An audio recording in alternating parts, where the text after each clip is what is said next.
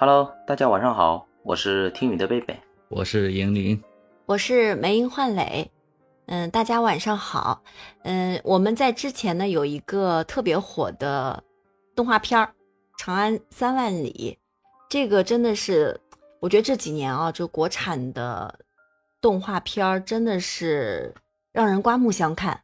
就是之前呢，感觉一直都是在模仿，都是在模仿。然后技术上好像也是在紧跟着别人走。那现在以后，我就觉得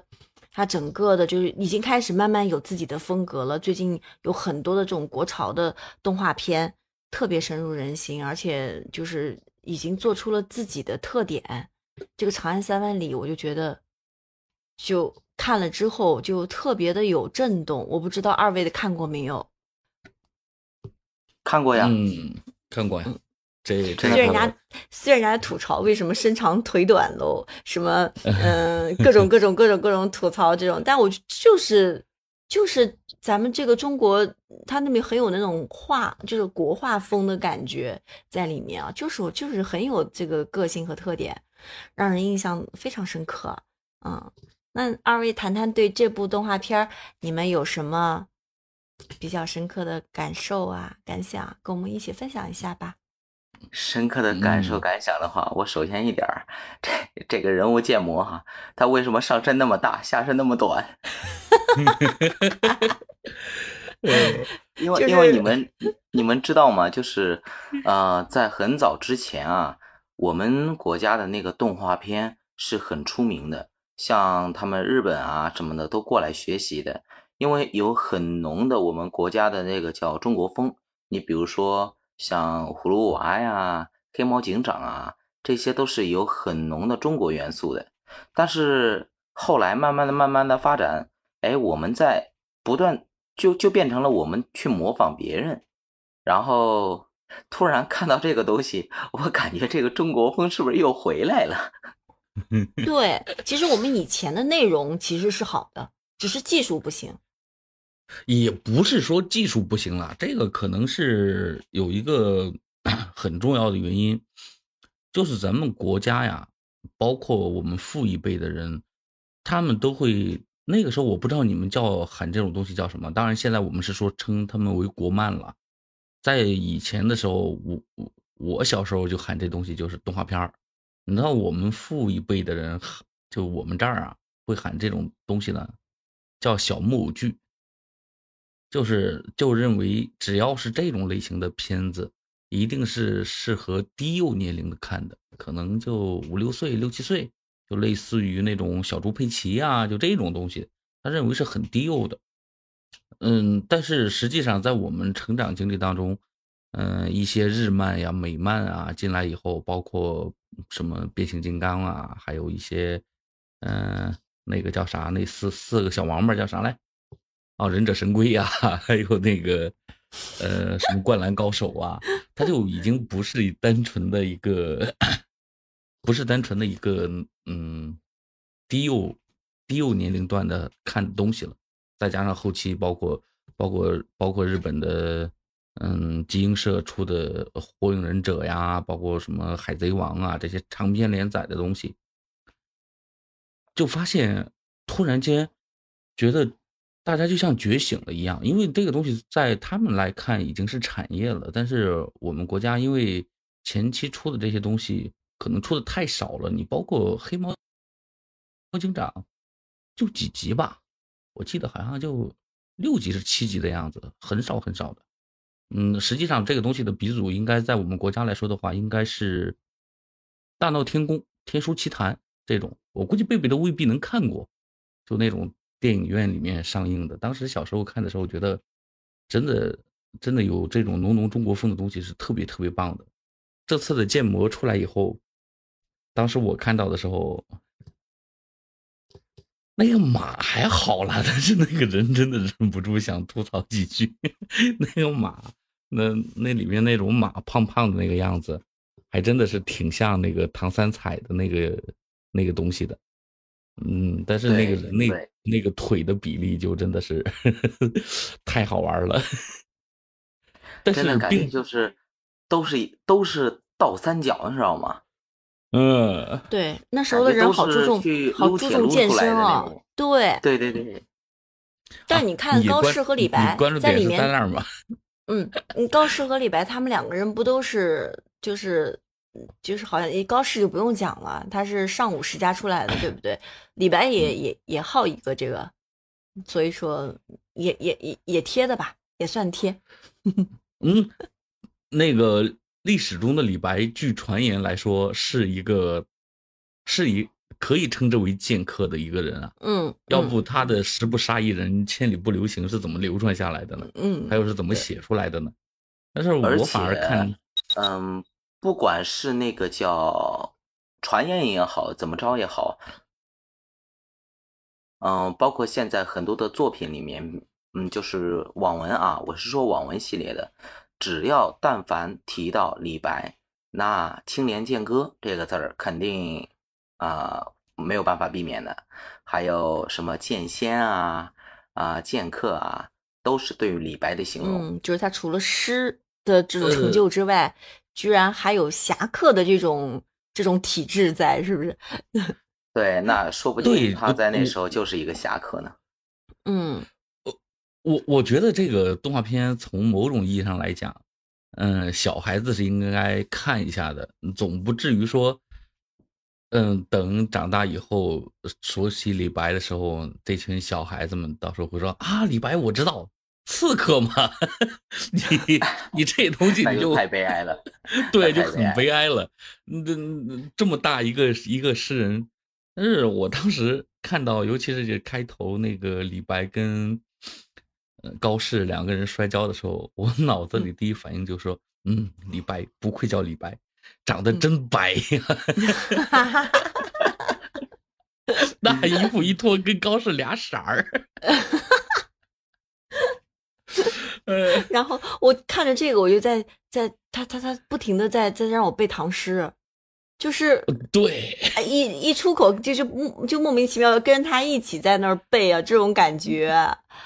你你不觉得这种感觉很好吗？很好，很好。对，因为因为他有他就是，嗯，他虽然说是一个动漫，然后他把我们的国家的一些呃文化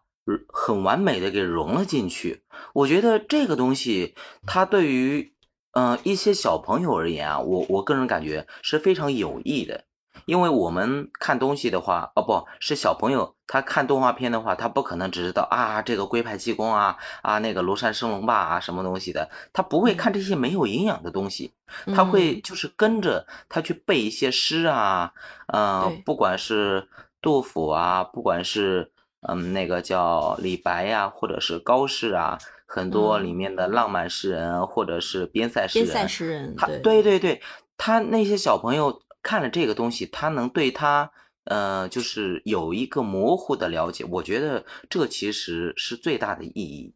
哎，你别说对小朋友，我我之前对李白的这种印象，就是大家一直说他，嗯，酒仙、诗仙，对吧？然后就是说他，呃，特别的浪漫，呃，他的诗非常的，呃，非常的这种狂放，对吧？这这种这种词语对我来说是一种扁平化的形容。他看了这个之后，我对这个人，就这个人的性格，就就就就就就就很立体了，立刻就哦，原来是这样的一种人，对对对，然后也觉得 狂放，甚至有点嚣张，你知道吗？怎么算狂放，对吧？哦，你看了以后，哎，就特别明显，他就像是我身边曾经见过的可以对上号的某种某种人一样的，然后我对他的理解会更加深入，嗯。呃，少少年期是这个动画片一开始的时候，就他跟高适那一段然后就是说两个人骑马策马奔腾的时候，说，嗯，大鹏一日同风起，扶摇直上九万里，就觉得那种狂放是属于那种年轻人的狂放。但是到了影片结尾的时候，就那个因为李白不是被发配了碎叶城嘛，然后到了白帝城的时候就得到了特赦，然后就往回走嘛，嗯。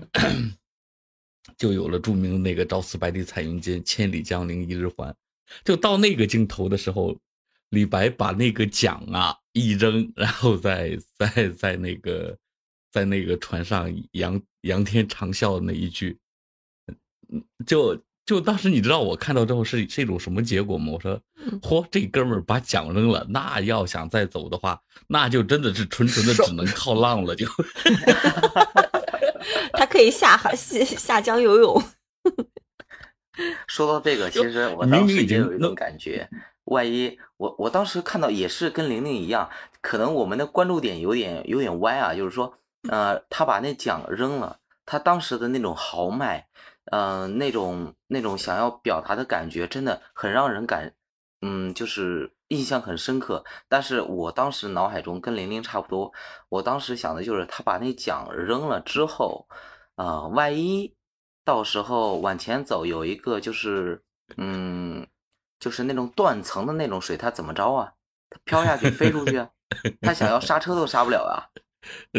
李白不在乎那些东西。但那时候他就，估计他当时的心态就只剩下那种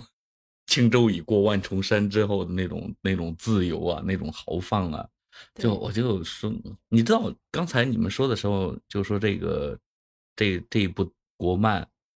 然后大家读起来就看起来之后就觉得哦很好，很好的传承了咱们国家的知识啊，就包括这些古诗词的一些东西啊，尤其是唐朝这么一个璀璨的年代。但是同样是，如果我猜啊，这个东西没有问过，让一群小学生去观影的话，他们会是一种什么样的结果？我估计他们的切入点会跟我们不一样，因为最起码就是文中出的这些诗啊，你包括什么《将进酒》啊，包括那个，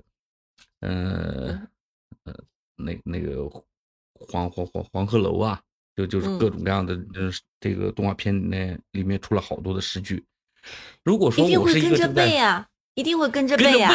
啊，对，我觉得哎，这个我听过，这个肯定是这个反应。我猜呀，如果是小学生看的话，就肯定会这样想：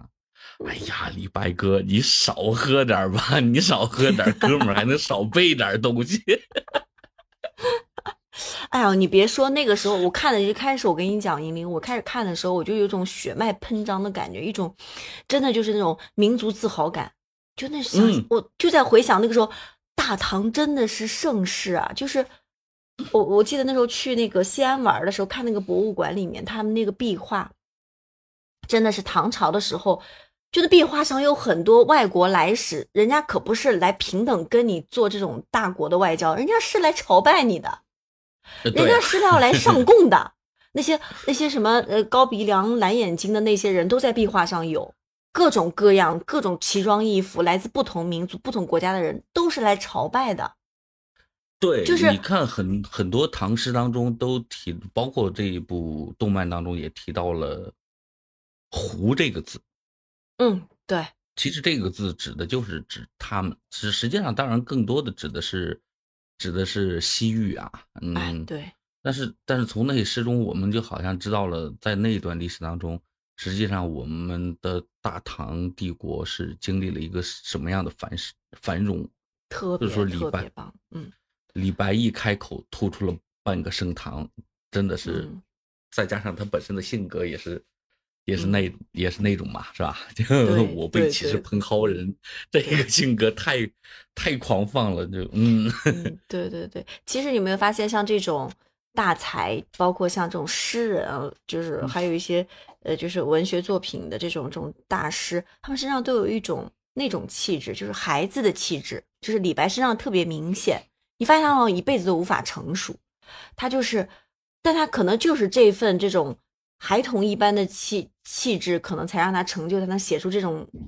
就是语不惊人死不休的这种这种这种文这种诗歌。其实你静下心来看，其实那个时期很多同时期的这种嗯这种大诗人的诗，其实写的也是很好。但绝对没有他那么亮眼，就是他的那种，哎，那那种个人特特征太明显了，对，有有很浓的那种叫，要不离个人个性，对对对，对，就觉得盛唐真的是人才辈出啊，就就觉得，哎呀，就我们那个诗都是集中在那个那个时间段出来的啊，然后我当时还跟银玲讲，我说我们国家什么时候能够再现。这种盛世繁华，再出现这么多的人才，哇，那个很盼望，我不知道我们有没有幸能够看到那一幕。呃，其实看到你要这么说的话，梅英，我倒不敢苟同，因为我认为啊，我们 现在的话也是一个盛世，嗯，真的是一个盛世，嗯，只不过不同的是呢，以前可能那些诗人啊，对于那个时候来说的话，他是名人。他是呃一个时代的缩写。那对于现在的话，我们可能我们这些嗯有才的人，他们可能更加的内敛。你比如说很多的那个叫国家的研究院的一些啊元老级的一些人物啊之类的，他们可能没有很显赫的名声，但是他们的付出依然是不可估量的。所以，我我认为我们现在也是一个盛世，至少。我们能吃饱穿暖，衣食无忧。那个时候的话，你可能还得啊考虑到那种什么战乱啊啊什么吃东西啊没没没饭吃啊之类的东西。至少到现在的话，嗯，我们是不用担心这些的。但是他那个时候在世界上的地位是是 number one，对吧？呃，对啊，但是也同样是他有一个问题在。而且版图还很大，